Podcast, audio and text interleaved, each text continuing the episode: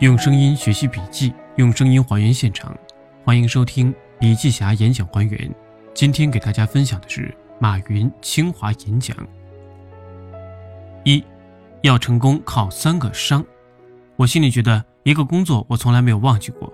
我是老师出身，在大学教了六年书。创业的时候，我自己有个东西从来没有丢过，那就是当老师。我可能花了很多时间当老师。比任何一个 CEO 都多的时间，经常在外面交流、讲课、聊天。可能没有像我这么高调的一个人到处分享，这是职业病。因为老师一个很重要的职责就是分享自己，很多知识不是老师的，但你必须要分享。我当老师学了两样东西，第一，老师永远希望学生超过自己，这个素质。也是当 CEO 一定要有的素质。天下的老师都希望这个学生当老板，那个学生成为银行家；这个学生当了县长，当了书记，那个学生当了优秀的科学家。没有一个老师希望这个学生被双规，那个学生破产，那个进了监狱。所以，老师最佳的产品就是学生，学生越好，这个老师才会越好。这是我当老师学到的第一样东西。这么多年来，伴随着我整个生命。我真的出来创业是在一九九五年，那一年我离开大学，但当老师是我永远的一种职业。我希望加入阿里的员工每个人都超越我，每个人都超越自己，这是骨子里的东西。第二，老师很重要的职责就是经验分享，不管别人要不要听，你要自己知道跟大家分享，即使我不懂。如果是专业的事情，我也会学了之后再分享。老师也要不断的学习。在中国企业家里，估计我应该排前十。创业以来，我没有再回大学认认真真坐下来听过一个月的课，但是我几乎跑遍了很多国家，参观了很多公司。比尔盖茨、巴菲特，只要全世界今天还活着的那些大佬们、企业家、政治家，我能有机会，我都愿意见。因为都是学习，并非只有坐在校园里才是学习。我书确实看得不多，我承认，但我从来没有说过读书无用。一个人要成功靠情商，一个人要不败靠智商。成功是你有时候情商很高，搞定一个人，搞定一个机会，也许你就起来了。但是你要不败，一定靠智商。智商就是不断的学习。智商低的人，没有人愿意跟着你干；情商低的人是没办法管理一批高智商的人。智商高的人有时候很难管。你如何用情商？这个情商不是用来跟人斗的。一个大老板要成功，绝大部分需要具备三个商：第一，情商；第二，智商；第三，大爱之商。如果你没有对未来、对社会、对将来，对人之间有一种爱心的话，真正的人才不会跟着你。这三个商合在一起，你才能成为一个领导者。二，中国文化对做企业的启发。我觉得当老师比我的另外一个身份重要。老师的成功往往从学生中学到很多东西。我过去觉得自己跟其他企业家的区别可能在于，我喜欢把人当书看，而不是把书当人看。有些书我看了第一页、前几页，我就知道后面的故事。你是能够感觉到一个人的境界，一本书的境界。有些书我翻了一天就扔掉，有些书，比如老子的《道德经》、儒家的《论语》，我可能看十年。我有空没空都要看，短短几十个字，我可能看三四个月，还翻来覆去的看，因为这中间要慢慢体会。中国企业要在中国文化找到根基，文化自信基于你对其他文化的理解和尊重。上个月，在美国纽约参加了一个很有名的机构座谈，他们把所有高管都叫过来跟我对话，大家都提到一个问题：中美之间的冲突，东西文化之间的冲突。我听到他们都在批判我们中国这个不对那个不对，我说。中国是以儒释道文化为基础的，请问大家在批判中国，谁看过老子的《道德经》？或者孔夫子是你们所有人知道的，有没有人看过一篇《论语》？有没有人看过一篇我们的佛经？这些老外们说没有。当时我告诉他们，我看过五遍圣经。虽然我没在美国读一天书，但是我大学时候学英文，我把圣经当英文教材看。我们的儒释道文化之强盛是老外没有体验过的。对别人的文化不了解，你就没有资格批评。只要是企业，都有强大的文化背景，而文化的根源是跟宗教信仰有关的。什么是中国企业？中国企业当然可以学日本、韩国、欧美，但人家是有根基的。欧美这套体系是基于基督教文化，以色列企业是有自己的文化，日本企业也有自己的文化。我从多年以前开始觉得。如果阿里有一天希望成功的话，我们必须在中国文化里找到自己的根基。因此，我才会去听听道家的无为而治。无为是什么意思呢？每个人的说法不一样。我理解的无为，就是你明知道没有结果仍为之。人想透一点，不管你多牛，八十岁、九十岁，来的地方不同，去的地方一样。全是火葬场，人都要死的，为什么还要那么努力呢？企业也一样，从企业成立的第一天就要想好关门的那一天，但是仍然要快快乐乐的过好每一天。道家讲究和谐与自然的和谐。企业管理管理人性，关于企业管理，很多人学 MBA，这么多年了，我觉得 MBA 是很了不起的一个东西。我认为，MBA 的体系很好，但不要以为 MBA 一定能做好生意。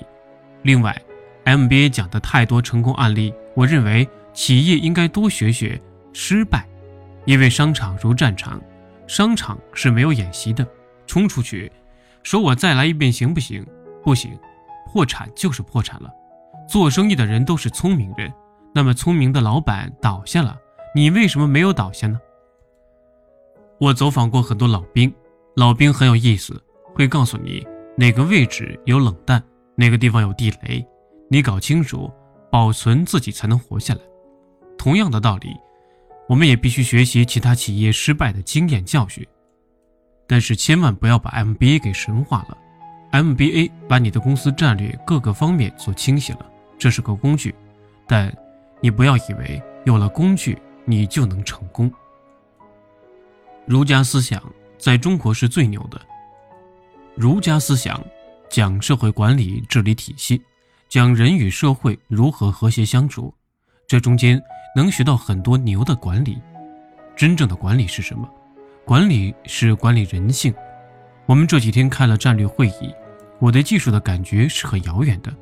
别问我关于技术的问题，但是对于人性的理解，对于社会未来趋势的把握，这方面。你可以学习的，儒家思想很了不起，对社会治理的体系，封建社会两千多年靠的是儒家思想的传承，大家要认真体会它的很多含义。佛家思想讲究人与心之间的配合，你在佛家也能学到很多东西。你生意做到一定程度的时候，没有佛家的那种思想也不行。如果你在竞争之中没有道家的思想，也没有机会赢。如果公司涨到一定程度，你不懂得儒家思想的组织体系建设，你没有机会能够持久。当然，你要走向全球的时候，如果你不懂基督教的文化，不懂伊斯兰教的文化，你没有办法走遍世界的。我自己觉得，做生意就是一个学习的过程。如果你不了解你的员工，你的企业不可能有创新。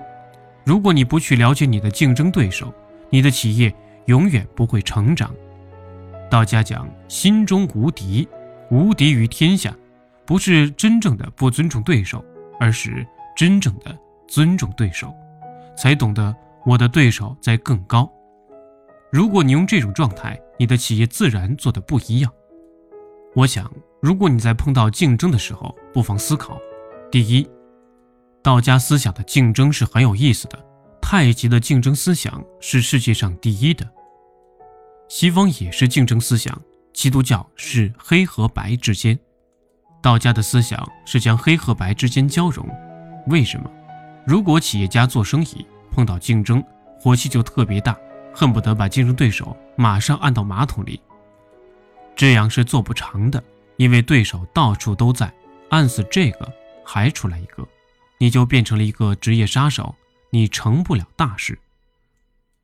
我们在竞争的过程中思考的就是这种对对手的尊重。会战者不怒，真正会打仗的人不会生气的。为什么计算机会超过人类？计算机没有情绪。我有时候下围棋，一定找比我技术差的人下，就是找乐趣。如果被人家杀的痛苦，何必呢？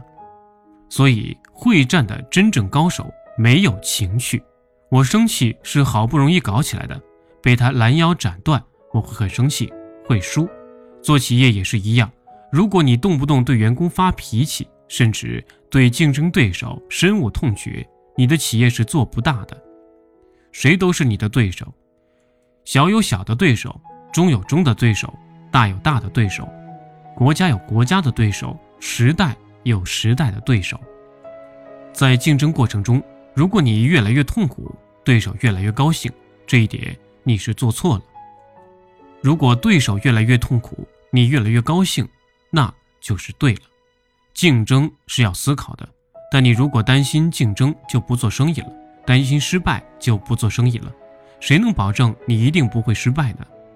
你要担心死，就不要活着。保持良好心态。阿里这么多年下来，我们这帮人保持良好的心态很重要。不管别人怎么激怒我们，我们尽量做到不怒。不管市场多么混乱，在混乱的时候，我们冷静。在外面特别冷静的时候，我们内部得搞混乱了，这是一种完全调整心态的策略。因此，我想我们在整个学习商业中最重要的就是学习文化，学习组织的方式，学习儒家组织好自己，适应社会；道家讲适应整个自然环境；佛家讲怎么把自己的行为和行为统一起来。企业做大的时候，麻烦特别多，你怎么做都是错的，怎么办？看看经也蛮好，当然挺难看懂。我学习英文，听老外讲佛经的时候特别听得懂，听中国一些人讲，我反而听不懂，故弄玄虚的太多。我也去寺庙，我拜菩萨。到了道家，我觉得那个也很好，孔夫子也不错。到了教堂，我也是这样，他们是比我们聪明。从每个人身上，你能学到很多东西。中国和西方之间，基督教文化非常了不起。圣经是世界上最牛的畅销书，佛经没有几个人看得懂，它不是畅销书，它要靠你自己悟，悟就不是很容易的了。菩萨手一弄，有的人明白了，其他人完全不明白，想的完全不一样。悟也让我们悟到了精髓。悟也让我们东方文化很难全球传播，这方面真正悟的高手还是相当高的，但绝大部分的人是能听得懂的。每个故事都有对应。我希望我们在这里面，每个企业的人，你们面临巨大的市场、巨大的竞争，你们面对的是自己的员工，你面对的是客户，你面对的是股东，你面对的是政府的监管，你面对的。是各种各样不可预测的未来，所以如果没有良好的心态，没有强大的内心文化，知道自己要做什么，放弃什么，每个人知道自己有什么，你到底要什么，你要放弃什么，就没法做好企业。企业如人，企业要想明白你的企业有什么，最重要的是你放弃什么。没想明白自己放弃什么的人，是根本不明白自己坚持什么。企业也一样，企业经常是我能干这个，谁都能干这个。问题是你该干什么？不是你能干什么，而是该干什么。这些问题，这些思考，都是从文化积累出来的。三，未来三十年，百分之九十的企业不得不数据化，必须对未来有所判断。MBA 是知识的积累，你要想不失败。一定要靠知识。你要想成功，也许情商管用，但是对未来，大家知道，我对经济学家的意见挺大的。我尊重经济学，但是我不尊重今天的很多经济学家。我很多时候听不懂他们在说什么，很多经济学家讲的跟脱口秀一样。经济学是很多经济学家根据数据研究昨天的规律，以便未来的人决策做参考。但是，第一。我们在中国数据是最缺的。第二，这帮经济学家研究学问的人讲的很多话，其实不大听得懂。另外，一个研究昨天的人和研究未来的人是完全不同的视角。经济学家的原则是研究昨天的，春江水暖鸭先知。企业家是对未来判断的，我们必须对未来有所判断。学习和教育是两个不同的概念。清华还是很有远见的，已经开始了互联网教育。未来的大学教育，如果你继续教知识，机器比你厉害不知道多少倍。我们顶尖的围棋高手想到二十步，机器已经把两万步算好了。所以你要拼知识，未来很难。未来的大学要多关注创造力和想象力的培养，但是。中国今天多少大学有创造力和想象力？因为人和机器拼知识，就等于你要跟火车比谁快，跟飞机比谁能跑得远。但是人和机器未来的角逐就在智慧、使命、价值观上面。学习和教育是两个不同的词，教教的是知识，育育的是文化。人和机器之间的差异，未来知识之间的差异不多。但是文化之间的差异可大了去了。如果我们未来的孩子不在文化上花时间，比如琴棋书画，文化是培养出来的，如果不努力就没有，你最后越来越沮丧，连机器都搞不过他。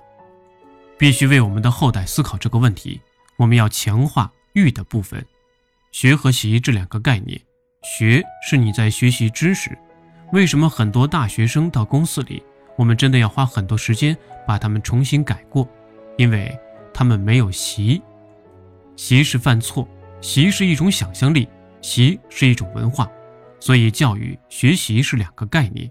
育和习是对文化而言的，教和学是对知识结构来说的。从小学、中学、大学的教育，未来三十年学习能力的竞争是创新力的竞争。MBA 也要思考这个问题。所有人类可以写清楚的事情，机器可以比你做得更好。未来拼的是创新能力。商业是一门学科，也是一门艺术。如果这两个之间不结合，麻烦就大了。这是我的一些看法。所以我希望未来的企业一定不是工业时代的标准化和规模化，未来的企业一定是数据时代的个性化、定制化。世界格局的变化。使昨天强的人瞬间就变得很弱。当年大清王朝很牛，英国算什么？现在倒过来，英国还没坐稳板凳呢，美国强大了。现在形势又变了，这是我对大家想强调的，而不是危言耸听。正在发生，而且速度越来越快。以上就是本期演讲还原的所有内容，感谢您的关注和收听。获取更多实用内容，欢迎关注笔记侠微信公众账号。同时，你也可以搜索 QQ 群二五五二四五三二五来和我们联系互动。我们下期再见。